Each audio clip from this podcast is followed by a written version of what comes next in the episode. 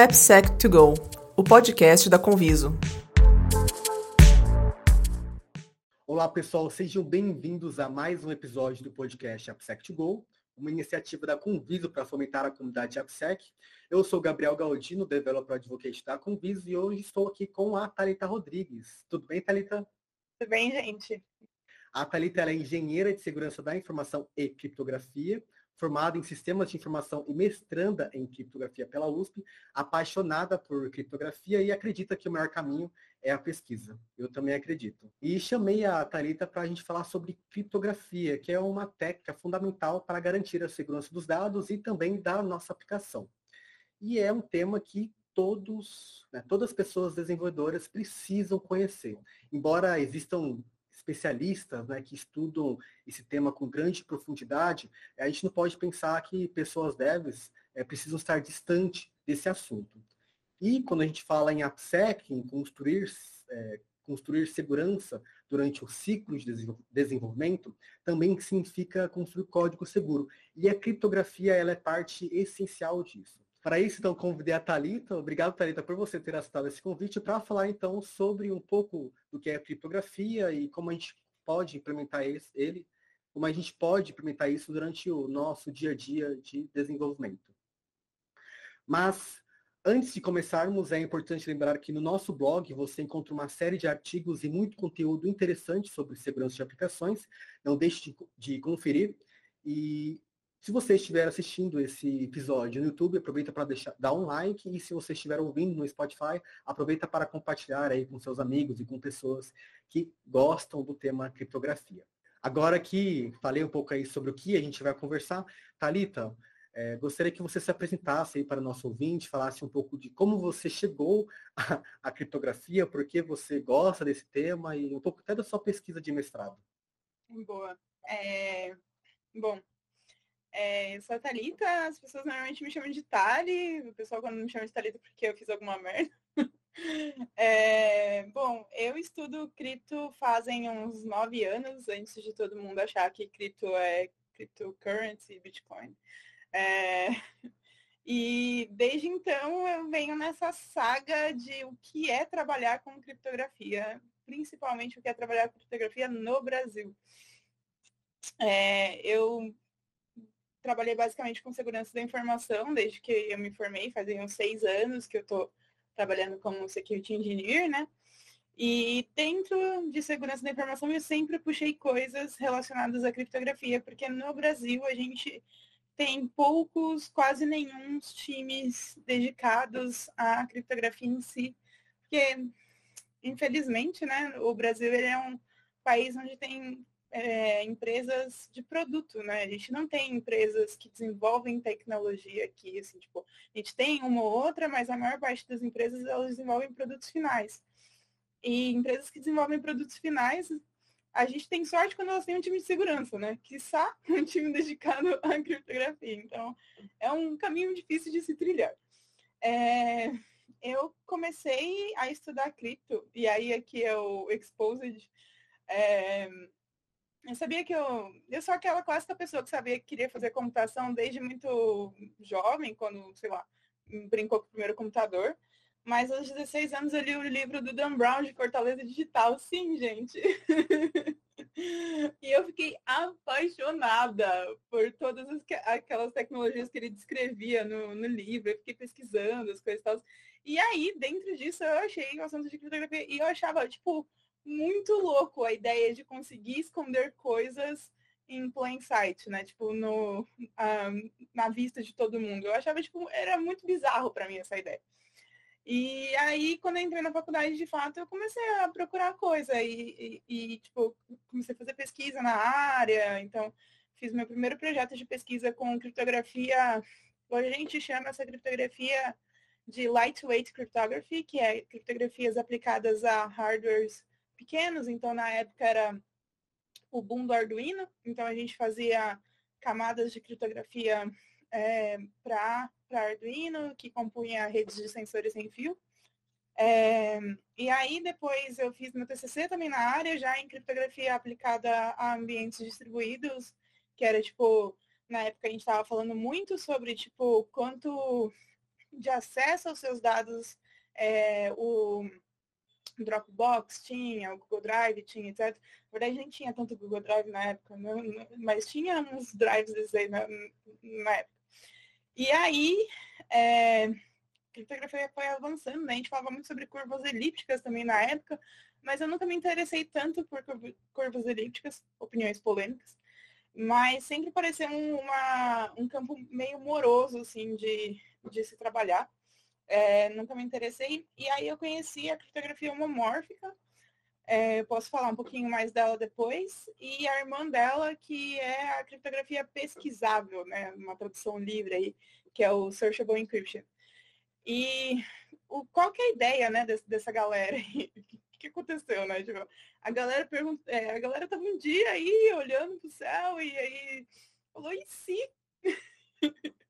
e se a gente conseguisse manter o dado criptografado mesmo em uso? Olha só que loucura, né?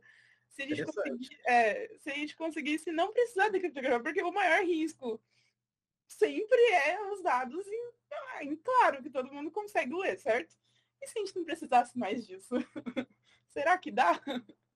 Aí nasceu essa, essas, essas vertentes de o que a gente chama de criptografia de dados em uso, que é quando você não precisa decriptografar o dado para você computar coisas em cima do dado.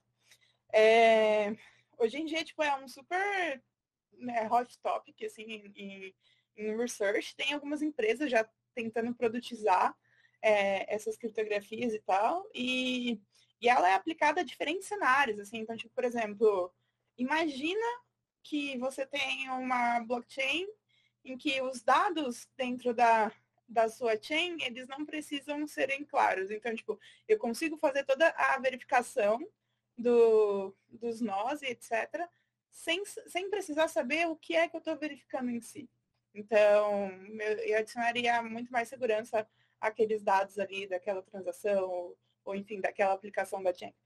É, ou então, imagina que eu tenho um banco de dados em diferentes é, cloud providers e eu posso pegar esses dados e dar para o um meu modelo de IA é, aprender e, enfim, tirar dados dali, fazer coisas sem o meu modelo de IA precisar saber que dados ele está trabalhando, etc. Então, o Morphic Encryption e Searchable Encryption tenta fazer isso. É, a minha pesquisa especificamente, né, é, e aí é, eu sempre brinco que a gente, pesquisador, a gente é especialista numa coisa muito, muito pequena. e aí, no meu caso, é, eu trabalho com Searchable Encryption aplicado à rede peer-to-peer, -peer, mais especificamente é o protocolo DHT, que é o mesmo protocolo do BitTorrent. Então, eu estou tentando fazer um mashup das duas tecnologias e ver se eu consigo, por exemplo, não sei, armazenar dados é, no, nó sem a pessoa que está armazenando esse dado saber o que é esse dado e ter acesso a ela e tal. Então, é, os, é, a pessoa armazena o torrent, mas ela não sabe exatamente é, o que ela está armazenando e ela não tem acesso a isso. É, isso pode ser aplicado a inúmeros cenários, principalmente a cenários onde o dado ele é monetizado de alguma forma, né? Então, tipo, se você usa uma rede distribuída para armazenar dados que são monetizáveis, se o nó tem acesso àquele dado, ele pode monetizar em cima desse dado ele mesmo, ele não precisa entregar para você de volta, sabe? Então, essa, por exemplo, seria uma das aplicações. Outra aplicação é trazer isso por exemplo, para uma blockchain? Quando eu ouço assim é, a sua trajetória, Thalio, eu penso, meu Deus, é, está no futuro, né? Porque dados que são criptografados e eles ainda conseguem ser utilizados sem eles né, serem decodificados, meu, isso parece uma coisa tão complexa, impossível e ao mesmo tempo surreal, assim. Então, é, parabéns aí pela sua jornada. E eu quero perguntar se você conhece o Eduardo Lopes, professor da Poli? Hum, não. não. Eu, tive, eu tive aula com ele sobre uhum. e eu lembro que tinha tantas, tantas, tantos cálculos, tanta coisa, que eu, eu, era muita, era muito cálculo, era muita, nossa, era muito número e, e assim, quem estuda criptografia assim, de modo muito superficial, é, acaba não percebendo que é, é algo muito, às vezes, muito denso de complexidade, enfim, de, de lógica ali por trás. E, e, aí eu queria perguntar aqui, trazer uma, uma, pergunta até da comunidade, né, do Twitter. O Thiago Costa, ele perguntou se existe uma relação entre estatística e criptografia. Uhum. Olha, é... a gente pode dizer que tem no sentido de, tipo, a, a hum, em sentido de métricas, a gente pode tipo, metrificar os modelos criptográficos com a probabilidade de, etc. Mas onde eu vejo mais estatística sendo aplicada em criptografia é na parte de criptoanálise, que é a, área da criptografia onde tenta quebrar os modelos. Porque, hum, por exemplo, é, nos modelos de Searchable Encryption, eu faço, imagina um banco de dados onde eu mando uma query para o banco de dados e ele me retorna alguma coisa, certo? Um Searchable Encryption vai funcionar mais ou menos desse jeito. Quando a gente fizer uma query, eu estou passando uma informação para ele com uma keyword, ele está me respondendo onde essa keyword está. Se eu fizer isso inúmeras vezes, dependendo do quão seguro o meu modelo é, ele na verdade vai revelar muito para mim dos dados que estão armazenados dentro daquele modelo, o que vai quebrar totalmente aquela nossa ideia de zero knowledge. Né? Não vai ser tão zero assim. E a gente usa muito estatística para medir essas coisas, sabe? Tipo, para medir é, a quantidade de keywords, a frequência que está voltando e etc. Tem um pesquisador que ele fez é, o doutorado dele é, usando análises estatísticas é, para quebrar o Polychachá, é, que é um algoritmo de criptografia simétrica. É, e ele usou análise de frequência, por exemplo, para fazer criptoanálise dentro do, dentro do Polychachá. Então, eu diria que estatística é mais aplicado à área de criptoanálise em si. Assim, né, gente? Também seguindo o meu conhecimento, né? Muito bom deixar isso claro aqui. Mas é no sentido de a pessoa quer se aprofundar ali no tema de criptografia, então a, a estatística vai ser uma base importante para ela, é isso, né? Não que no dia a dia a gente precisa saber, assim, de conceitos, né, tão é, profundos de estatística. Assim, eu, opiniões não tão polêmicas, talvez, hum.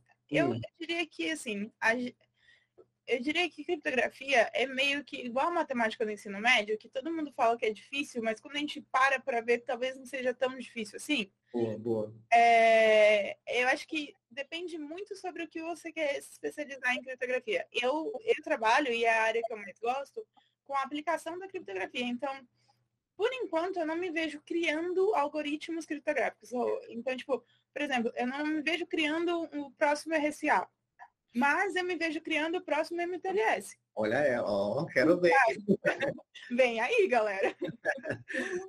então, então, por exemplo, para você criar o próximo RSA, cara, você vai precisar de uma base matemática gigante. Principalmente se a gente estiver falando sobre computação quântica, você vai precisar de uma base matemática e física gigante. E é sobre isso, né? Às vezes você gosta disso. Então, por exemplo, quem tem um background em estatística, talvez já tem, já tem essa base, sabe? Então vai ser muito mais fácil para essa pessoa.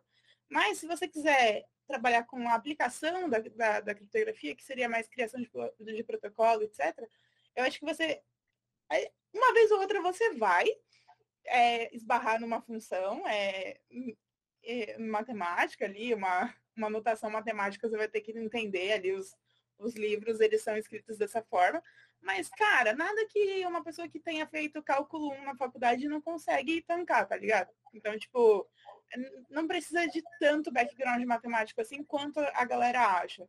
Depende muito a área que você está se especializando, sendo bem sincero. Perfeito. Eu até pergunto isso porque eu lembro de, dessas minhas aulas na USP e era, me assustava muito o quanto de matemática que demandava por ali. Uhum. E eu até convidei porque a ideia é que a gente desconstruir um pouco esse pensamento de que criptografia é algo só exclusivo para pessoas de segurança, né? Que desenvolvedores também podem aprender. E, inclusive, é, algumas pessoas aqui da comunidade trouxe de que é, ainda é muito, há muita confusão sobre conceitos como criptografia simétrica, assimétrica, que as pessoas confundem esses pontos, né? Que desenvolvedores é, geralmente usam no dia a dia. Sim. É, e, e, e, eu acho que é muito isso, assim, tipo, é, o básico, ele precisa ser muito bem explicado, e ele não é. Eu acho que é, eu não sei, eu não tenho uma resposta ainda para isso, eu tenho algumas teorias, mas eu vejo que existem pessoas muito avançadas em estudos de fazerem novas criptografias, porque os computadores quânticos estão chegando, isso é real, isso é mais real do que a galera acha. Acho que quando a gente vai nas conferências, principalmente lá fora, a gente vê o quão real, na verdade, é. é...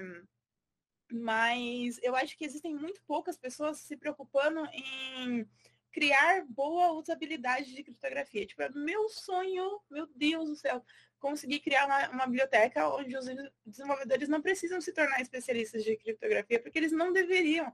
Assim como eu acho, e aí opiniões polêmicas, que desenvolvedores não deveriam saber tanto segurança quanto as pessoas acham que eles deveriam saber. A gente deveria abstrair esses conceitos para eles, para eles saberem o mínimo possível, porque o desenvolvedor já precisa saber de toda a linguagem de programação que eles usam, tipo, quais funções são seguras ou não, sobre runtime, sobre teste.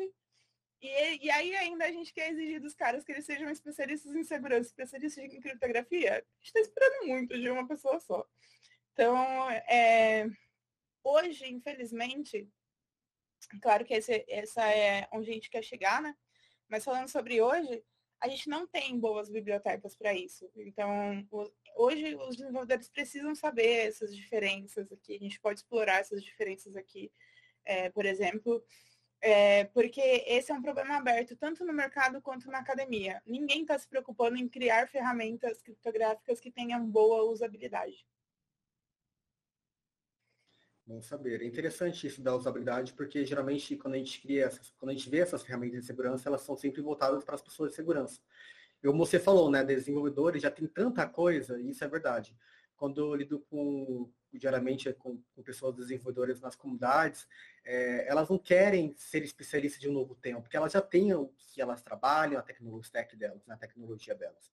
A ideia é que elas consigam incorporar conhecimento sobre segurança dentro do que elas já utilizam, por exemplo, é, ambiente, né, como conhecer a infra, qualidade, fim de segurança, dentro desse, desses vários, várias camadas né, e dimensões que há dentro do processo de desenvolvimento. Então, de fato, a gente precisa tomar esse cuidado e muitas vezes essas pessoas que têm esse conhecimento avançado não conseguem se conectar com essas pessoas que, de alguma forma ou outra, muitas vezes de uma formação que não, não, não vieram de uma formação formal, né, da, da graduação, etc., algumas pessoas que foram autodidatas, enfim. Então é interessante que esse conhecimento ele seja, de certa forma, fácil de ser absorvido. E esse é um desafio, né, inclusive, da nossa conversa de hoje, poder entender esses conceitos. Né? Boa. É, a gente pode até explorar um pouquinho ele. Eu vi que tem até um, um tweet perguntando a diferença, a gente pode falar um pouquinho deles. É, eu gosto bastante de explicar de uma forma, assim, acho que a criptografia simétrica, né, ela é a, ela é a criptografia mais rápida que a gente tem, é a que o nosso, é, a nossa arquitetura computacional hoje lida melhor. É, e ela é uma criptografia, por que, que ela chama simétrica, né? De simetria. Simetria igual, né? Beleza? Igual do porquê usa a mesma chave. Então a gente usa, a gente tem uma porta e eu uso a mesma chave para trancar a porta e para abrir a porta. Então, uma criptografia simétrica é isso. É, a criptografia assimétrica, então a simetria de diferente, né? De assimétrica é, seria, então, eu uso uma chave para trancar a porta e eu uso uma outra chave para destrancar a porta. A criptografia assimétrica, ela é baseada em... Vou tirar um palavrão aqui e trazer alguns traumas para as pessoas de problemas NP. Acho que eu ouvi um latido aí. É, o meu cachorro... meu cachorro talvez não goste de problemas NP. Peraí os problemas NP-NP completos são problemas que são difíceis para o computador solucionar. E a criptografia assimétrica é baseada nesses problemas. É, o que, que acontece? É, além dessas duas, isso, aí está na parte de encryption, né? É, que é para você encriptar dados. É, coisas que vai ter, é uma via de mão dupla. Então, o dado ele vai ser criptografado e ele consegue ser decriptografado também. Então, ele vai e volta. Existem, na área de criptografia, existem outras coisas, porque criptografia em si não é só encriptar dados, mas é obfuscar dado de diferentes formas. Então, quando a gente fala sobre esconder o dado em, em plain sight, a gente está falando sobre outras estratégias também. E aí essa estratégia, por exemplo, é o hashing e o encoding. Esses outros dois geram muita dúvida para a galera em que momento eu devo usar cada um desses palavrões, né? Então, tipo, o hash, ele, eu, eu gosto de dizer que o hash ele é uma via de mão única. é, ele só vai, ele não volta. Então, a hora que você hasheia um dado, você não tem a habilidade de pegar aquele hash e trazer de volta qual que é o dado original. Você só tem a habilidade de hashear outra coisa e comparar esses dois resultados para ver se é a mesma coisa que, é, que entrou. Então, ele é uma via só de uma única, ele só vai. E a gente tem um encoding, e o encoding nada mais é do que trocar a letra A pela letra B, sabe? Tipo, você pegou ali a tabela ASCII, você falou que o número 3 agora é 3 mais 2, então o número 3 virou 5, o número 4 virou 6 e por aí vai. Então, tipo, o encoding ele não, né, base 64, etc., tá público lá, a gente sabe exatamente a tradução, né? Encode é, é basicamente uma tradução de uma língua para outra. Então, a gente, a gente vai usar isso, a gente vai usar cada uma dessas técnicas prevendo o que a gente quer. Então, por exemplo, se a gente quer garantir que ninguém vai conseguir descobrir o que era o nosso dado, a gente vai usar o hashing. Só que também, se a gente perder o dado original, a gente também não vai descobrir qual é o dado. Então, assim, tem esse ponto. A gente usa muito. A desvantagem grande. É, é, é, é, meio óbvio, mas o óbvio às vezes precisa ser falado, porque eu já vi algumas Sim. coisas acontecendo.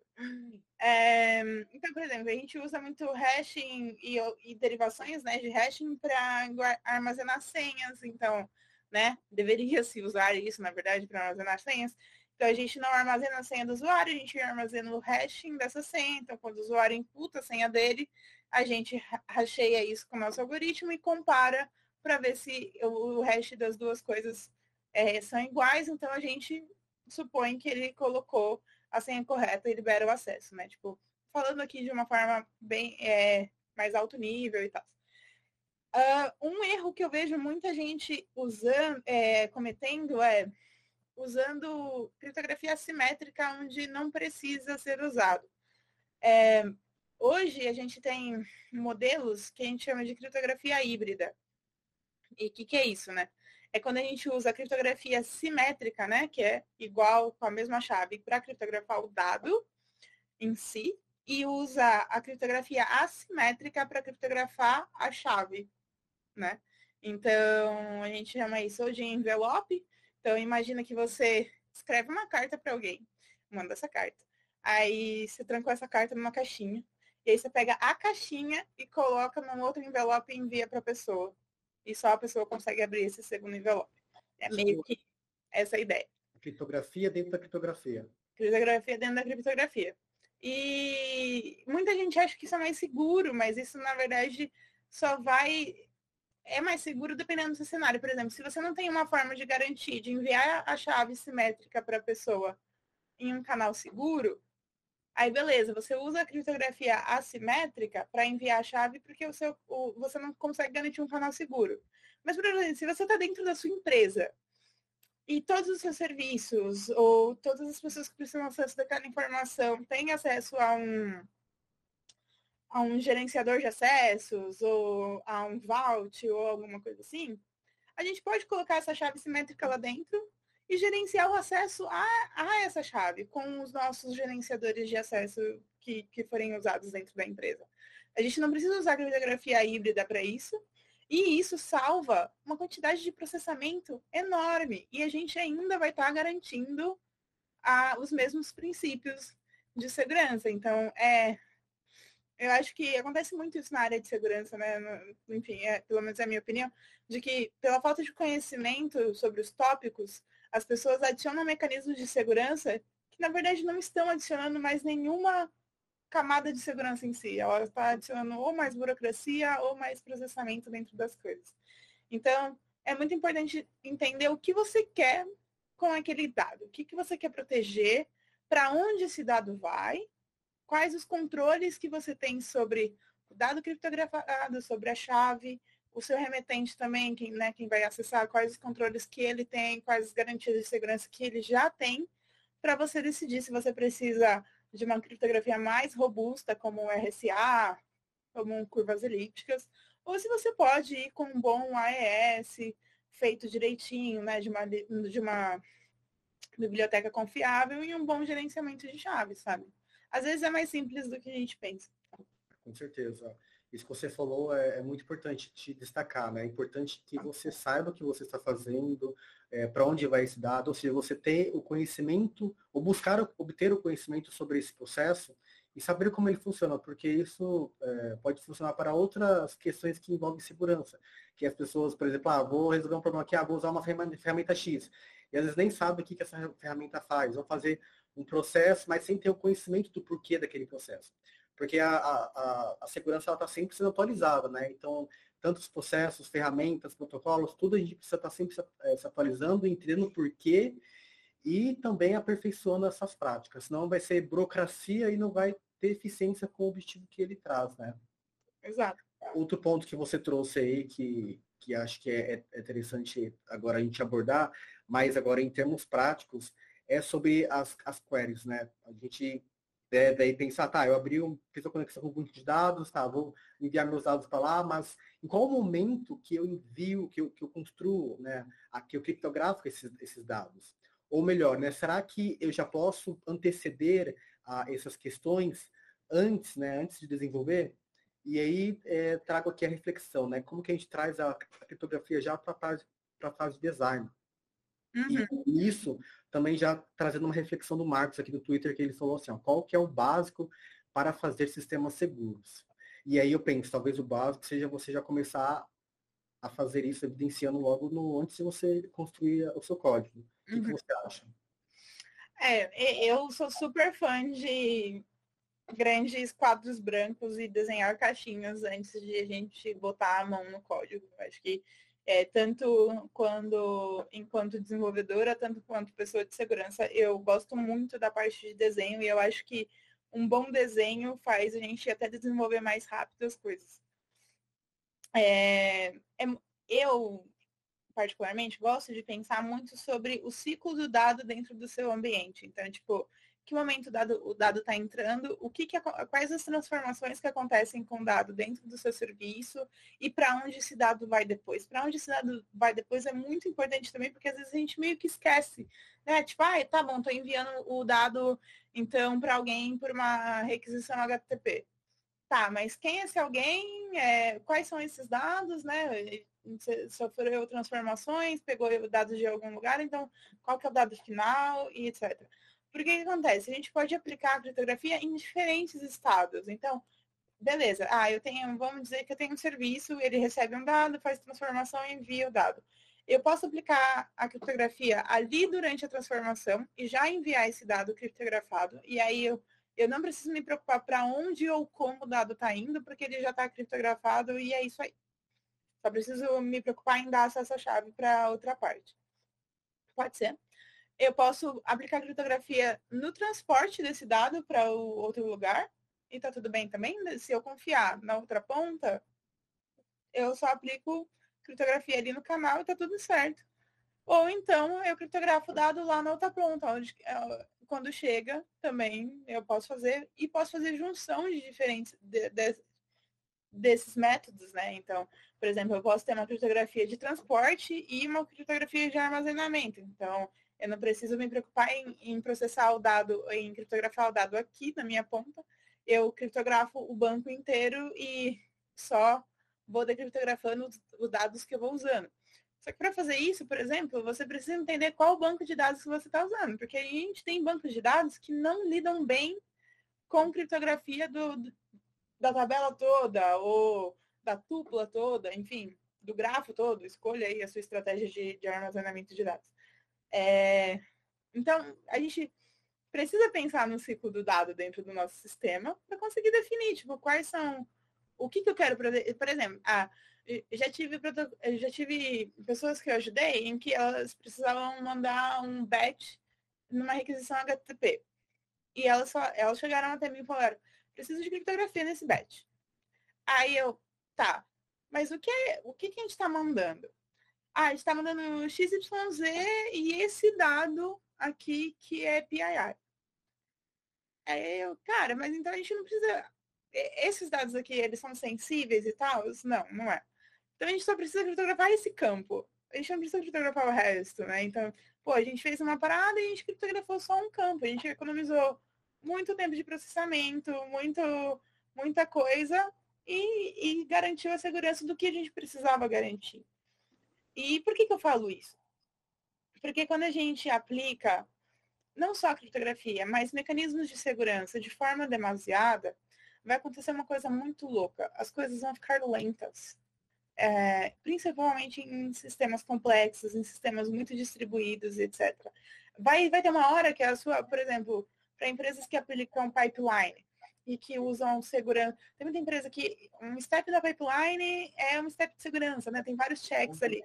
Se você tiver check demais, então começa a ser aquela pipeline que demora duas horas para subir o negócio em produção. E, ou para falhar, né? Para dizer que, que deu uma falha. A parada começa a parar de ser eficiente, né? Então, é por isso que a gente precisa pensar. Então, pensa no ciclo do dado e quais são os pontos que você quer proteger. Aí você consegue aplicar a segurança, a criptografia mais cirurgicamente, vamos dizer assim. Sim, a gente sempre fala de shift left, né? Acredito que você pensar a criptografia logo no início também faz parte da, do shift left, você pensar a segurança logo no início. E, como você comentou, né? Evita retrabalho, evita custos, isso é sempre o melhor. E tá, a gente pensou no quadro branco, né? Mas quais recursos que você recomendaria para algum dev que, que vai amanhã implementar uma nova funcionalidade, ele vai para esse quadro branco, né? Algum, sei lá, algum material, como que eu consigo é, construir esse ciclo de, do meu dado? Uhum. É... Eu não sei se pergunta específica. Por exemplo, ele, imagina que ele está ouvindo agora e aí ele, ele, ele quer talvez buscar algum apoio. Por exemplo, existe alguma uma ferramenta open source que possa é, utilizá-lo, ou ele, ele é só ele fazer diagramas e com isso ele já consegue então identificar, ou existem algumas bibliotecas que possam auxiliá-lo? Boa. Bom, bibliotecas a gente tem várias, né? É, eu acho que tem uma biblioteca que é muito. É, ela tem começado essa pegada aí de user-friendly que a gente comentou, que é o Google Think. É, mas é, você ainda precisa de algum entendimento sobre as diferentes funcionalidades de criptografia para usar, mas ela começa a falar sobre, sobre essa parada de, de, usabilidade mais. Mas a gente tem várias coisas. A gente tem o JCE, né, para quem, quem usa a JVM, Bounce Castle também, para quem usa JVM. A gente tem libsodium para quem usa C e derivados de C. A gente tem o PyCrypto para quem usa Python. Bibliotecas a gente tem várias. E, e assim, a recomend... é muito importante falar isso. A recomendação é sempre usar essas bibliotecas. Não crie os seus próprios algoritmos criptográficos. Não, não criem. Não, por favor. É, não criem. Não criem. é, ai não, eu vou fazer um negócio aqui e vai dar bom, é super seguro. Não é, gente, não é. A última competição de criptografia para algoritmos pós-quânticos está rodando há seis anos e os últimos algoritmos que os quatro né, finalistas, depois de seis anos tentando quebrar os negócios, dois deles foram quebrados num computador que era tipo, tinha, sei lá, seis cores, sabe? Tipo, computador de casa. Então, assim, se os criptógrafos passam anos estudando e tentando fazer criptoanálise, desculpa, não é você que vai conseguir criar um algoritmo seguro em casa. E não é menosprezando as suas skills ou, ou qualquer coisa assim. Eu também não vou. Assim, tá tudo bem. São várias pessoas construindo isso a várias mãos e, e, e etc. Então, sempre usem bibliotecas. Mas é muito importante a gente entender esses conceitos básicos. Então, até tem, tipo, vários materiais na internet. Então, tipo, ah, vamos garantir que a gente sabe o conceito de criptografia simétrica, assimétrica e a gente entenda o nosso gerenciador de acessos e chaves da, da empresa, né? Então, as empresas têm ou deveriam ter coisas que gerenciem acessos a segredos, né? E sejam segredos sejam chaves, tokens, etc.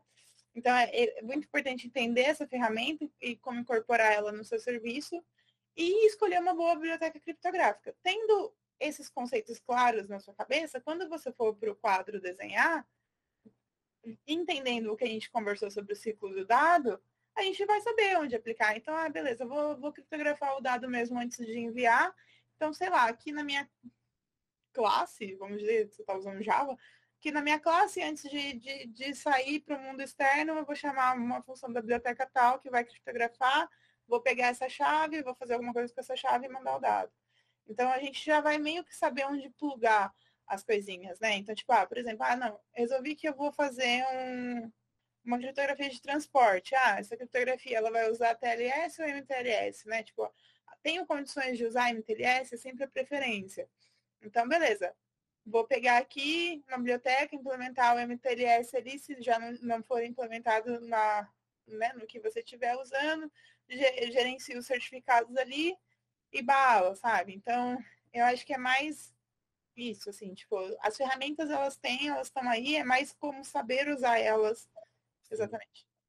E imagino que tenha muita informação né, na internet, temos também é, outras instituições, né, por exemplo, o ASP, que traz algumas definições interessantes de segurança de aplicações.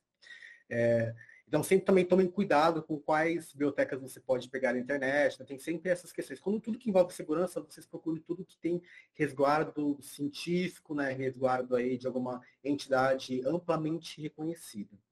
É. Agora eu queria... Eu só ia comentar que as melhores bibliotecas criptográficas são bibliotecas open source.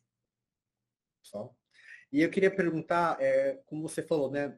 Aí no dia a dia, aí pegar uma classe Java, coloca ali a biblioteca e tal, aí gera um, um, uma, uma, um código, enfim. É, como que a gente consegue, então, integrar essas, essas necessidades de criptografia no fluxo de trabalho né, de um dev? Você trouxe esse exemplo. E também quais são os dados que devem ser criptografados, quais são os níveis, né? Por exemplo, ah, eu vou abrir uma consulta aqui para poder, sei lá, é, colocar é, itens no meu banco de dados, itens de compra, né? Esses dados precisam ser, ser criptografados. Ou, por exemplo, ah, nome de, de pessoas, é, aí também temos outros dados, né? Que podem envolver dados de mulheres, dados de crianças, e aí, óbvio que eu faço essa, essa ponte com a LGPD aí, porque eu sei que tem algumas diferenças é, de sensibilidade de dados, né? Uhum. Boa. É...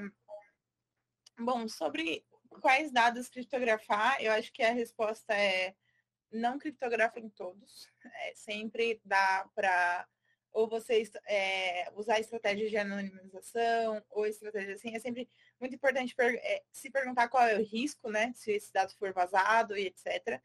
Mas existem dados que, por sua natureza, precisam ser sempre criptografados, que são, enfim, senhas, né? No geral, é, a gente, na verdade, preferencialmente rateados mas, é, e aí vai depender do, do, uso de dados da sua empresa.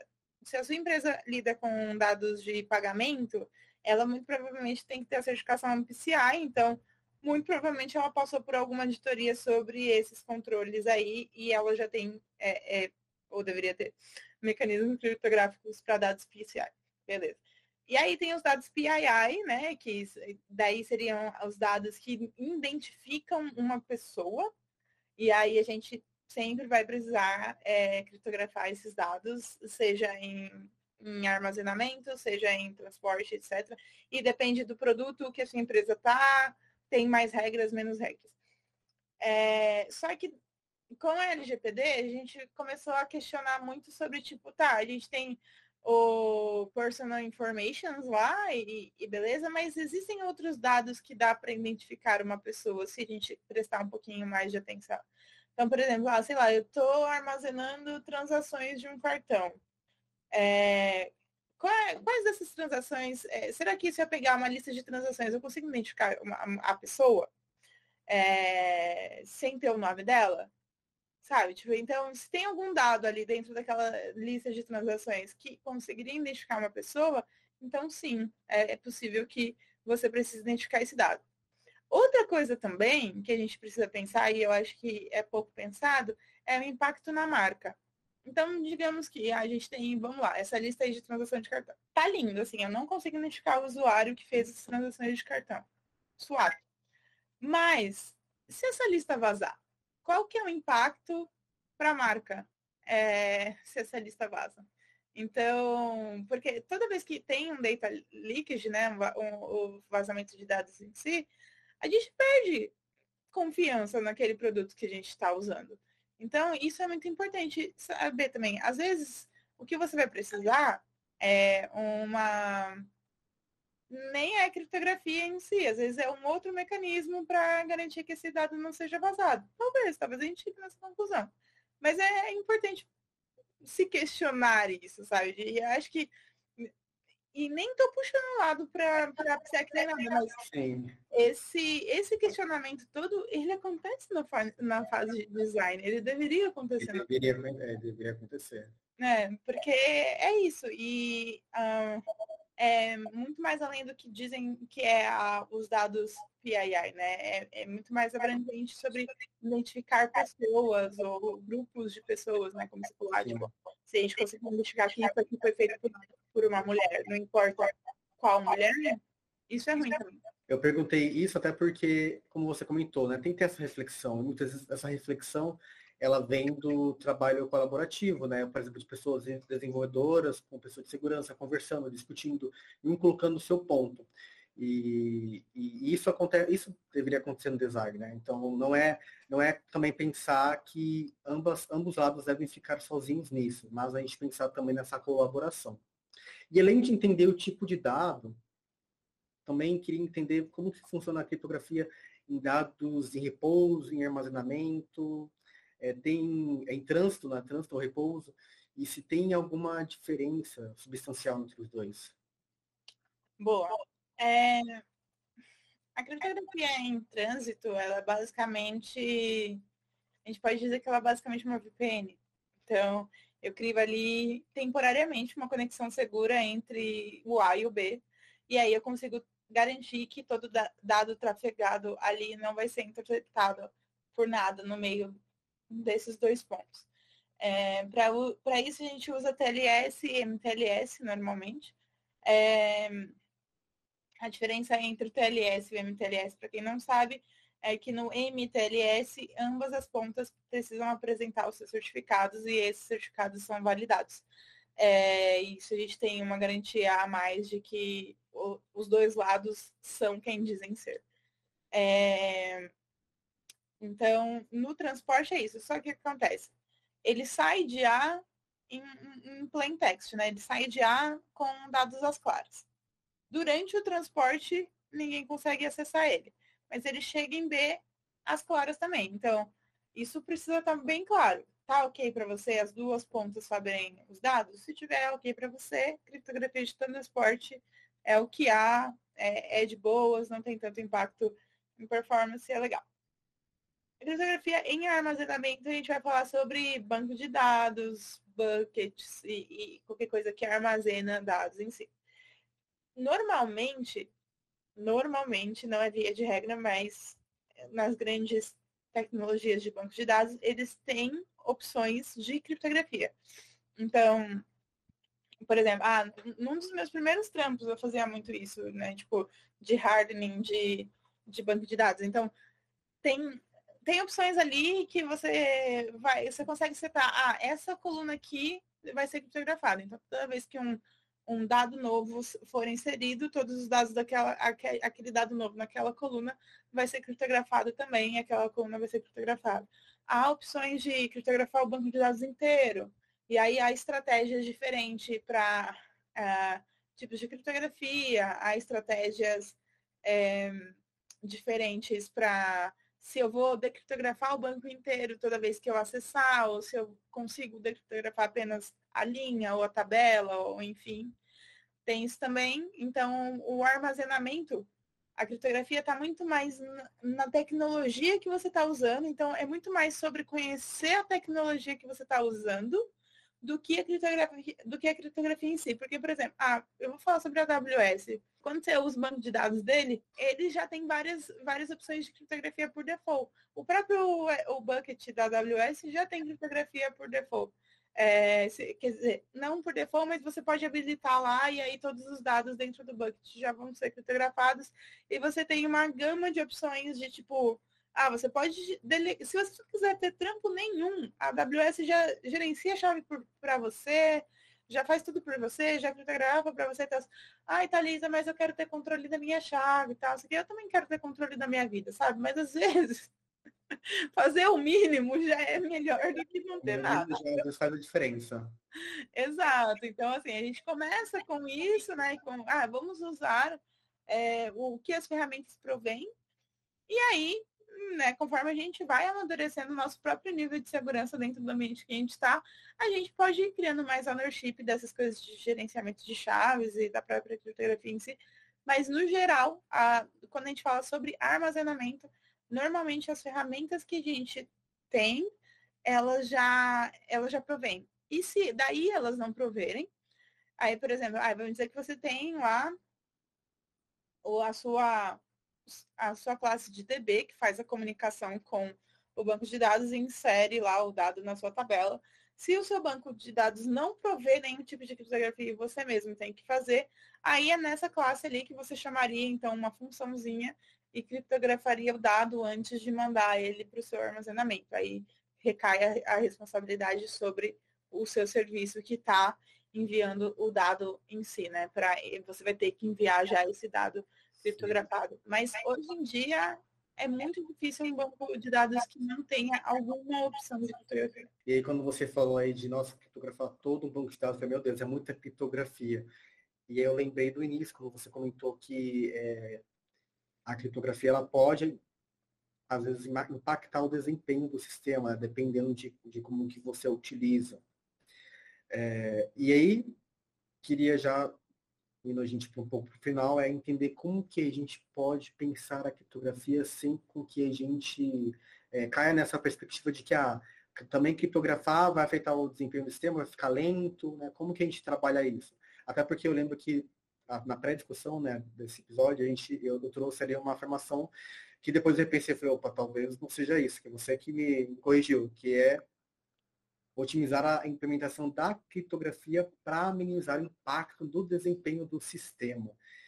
E aí eu queria já entrar nesse debate aí.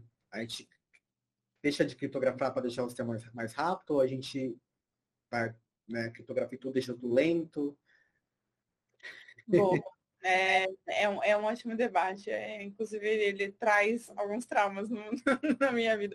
Mas, enfim, é, assim, é, existem existem momentos em que a gente vai precisar usar criptografia e essa criptografia ela vai gerar overhead no processamento e não vai ter nada que a gente possa fazer sobre isso, porque aquele dado precisa ser criptografado naquele momento.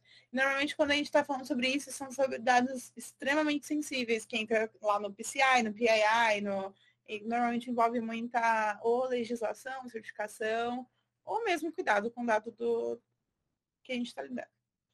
É, mas esses são casos bem específicos.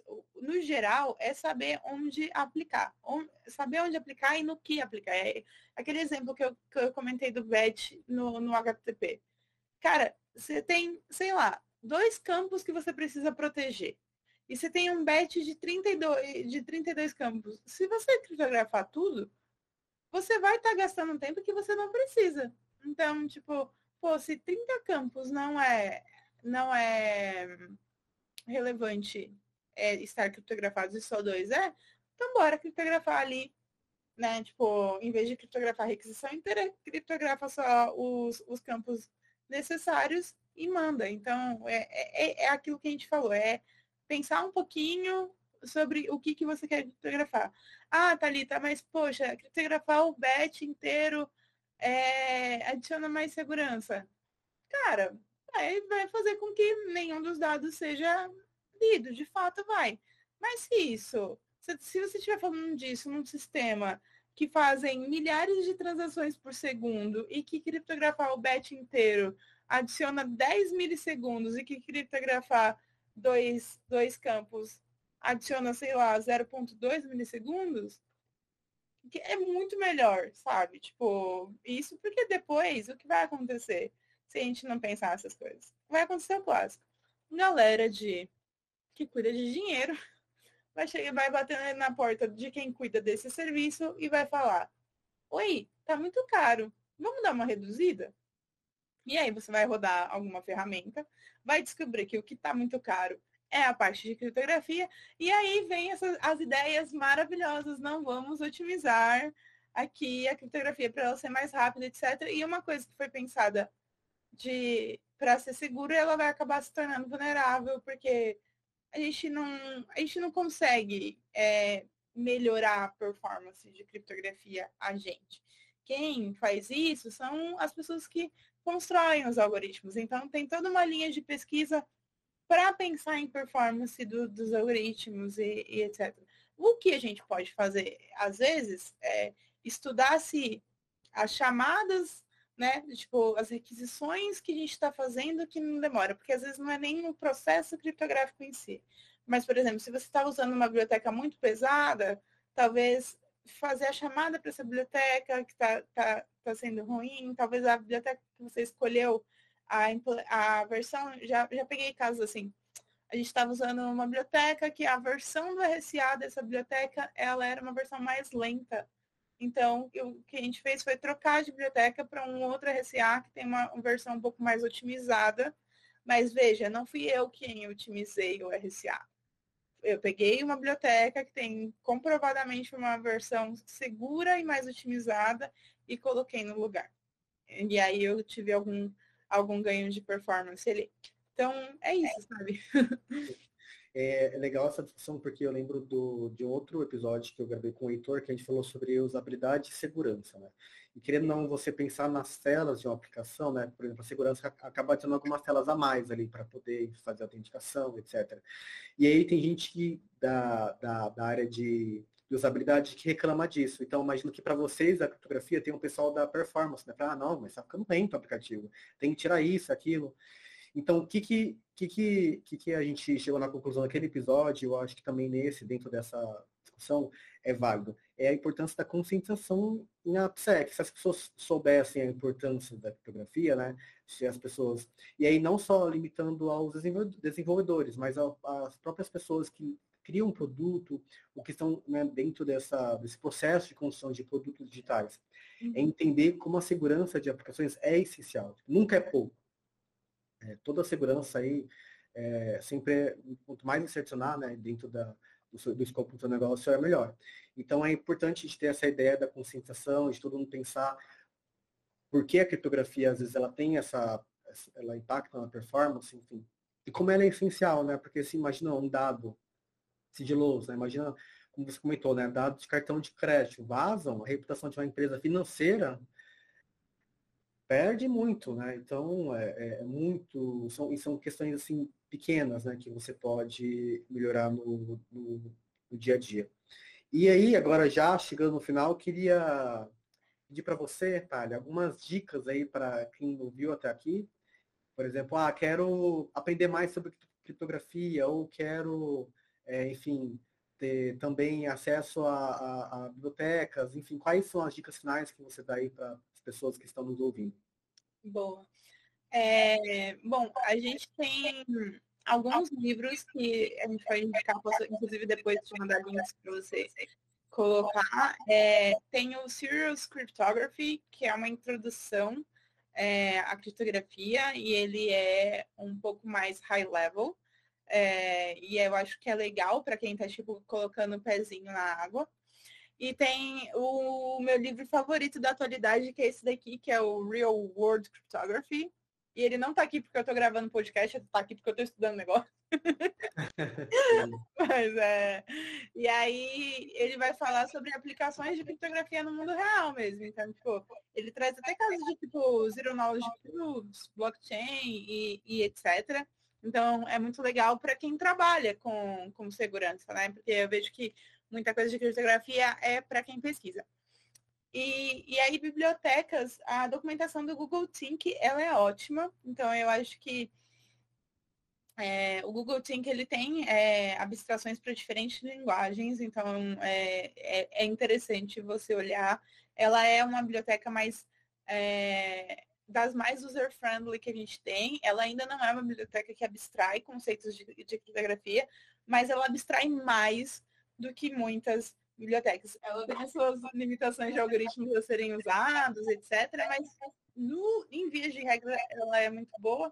E é isso. E aí o meu conselho final, final é leiam a documentação da, da sua biblioteca. É, às vezes você escolhe uma biblioteca boa, mas por não ler a documentação dela, você acaba criando é, uma vulnerabilidade ou usando um modo vulnerável que tá que ainda não tirou, não saiu da biblioteca, alguma coisa assim. Então é sempre bom ler a documentação. Boas bibliotecas de criptografia têm boas documentações. Se ela não tiver uma boa documentação, desconfie. É. E assim vale também para quando a gente fala de segurança também, de aplicações no geral, a gente sempre recomenda ler a documentação da sua linguagem, né, quando você está com algum problema, que ali às vezes também tem alguns sites sobre segurança. E para criptografia também não seria diferente. Sim. Bom, é, a gente falou aqui que desenvolvedores não precisam ser especialistas de segurança, mas eles podem ser protagonistas em AppSec, ter esse conhecimento de criptografia ajuda muito. E, nossa, falar de criptografia é tipo uma, um trava-língua para mim, que é toda hora. É, sim. Às vezes eu desisto, eu falo qualquer coisa parecida. É, então. E a gente não falou sobre criptomoeda nem blockchain, olha só, uma hora. Porque, afinal, cripto significa criptografia, não é. cryptocurrency. Olha só. Estamos chegando ao fim, então, nosso bate-papo com a Thali. Obrigado aí, Thali, mais uma vez, por você ter participado desse episódio, foi sensacional. E os nossos ouvintes podem, então, usar as nossas redes sociais para fazer comentários, enfim, tirar dúvidas. Estamos aí no Twitter, eu estou no Twitter como Gabu Galdino. Depois a, a Thali pode, enfim, passar aí as suas redes sociais. Aproveite, Fari, para te pedir aí se você tem algum canal, que, que, quais são as suas redes, caso alguém queira conversar contigo. Boa. É, eu estou muito mais presente no Instagram do que em qualquer outra rede. É, o meu Instagram é Tali Rodrigues84 e o meu Twitter eu acho que é a mesma coisa. Eu tento manter os handles os mesmos. E o meu LinkedIn também é a, é a mesma coisa. É Tali Rodrigues 84. É, se o meu Twitter for outro, outro handle desse, é esse daí mesmo. E é, sim, gente, é fechado, porque é isso aí, mas vocês podem pedir, mandar solicitação lá de mensagem, que eu normalmente fico de olho. É, mas no LinkedIn também eu sempre estou de olho, então pode, pode mandar por lá. É, o Twitter talvez seja a rede que eu sou menos ativa, sim, é, mas também pode mandar por lá que eu recebo notificação e eu dou uma olhada. E aí eu sempre falo, é sempre importante, me perguntem as coisas, assim, tipo, ai, hum, sei lá, não sei se é, você vai querer gastar o tempo com isso ou não, mas se eu tiver o tempo, eu prefiro gastar e garantir que alguém está implementando criptografia de forma correta por aí do que é, ver mais pessoas fazendo é, códigos por falta de conhecimento. Então, é, eu entendo que não é um assunto muito popular ou muito abordado nos cursos e é sempre bem deixado de lado. Então, eu estou aqui disponível. Se eu tiver tempo, várias, várias pessoas já fiz com elas, me, me apresentaram layouts, arquiteturas, etc. E a gente bateu um papo e resolveu ali. E, e, eu faço isso porque, enfim, traz paz ao meu coração também. Então podem mandar mensagem. Eu fico é, de gratidão para você por você estar colaborando aí com a comunidade, né? Quando a gente fala aí de AppSec também é dessa ajuda mútua, né? E eu te conheci, inclusive, dentro desses eventos, né? De alguma palestra sua antiga, e é legal saber que você está aí apoiando outras pessoas. A nossa conversa acaba por aqui. Muito obrigado por você ter acompanhado esse episódio até agora. Espero que tenha contribuído com o seu conhecimento sobre AppSec e criptografia.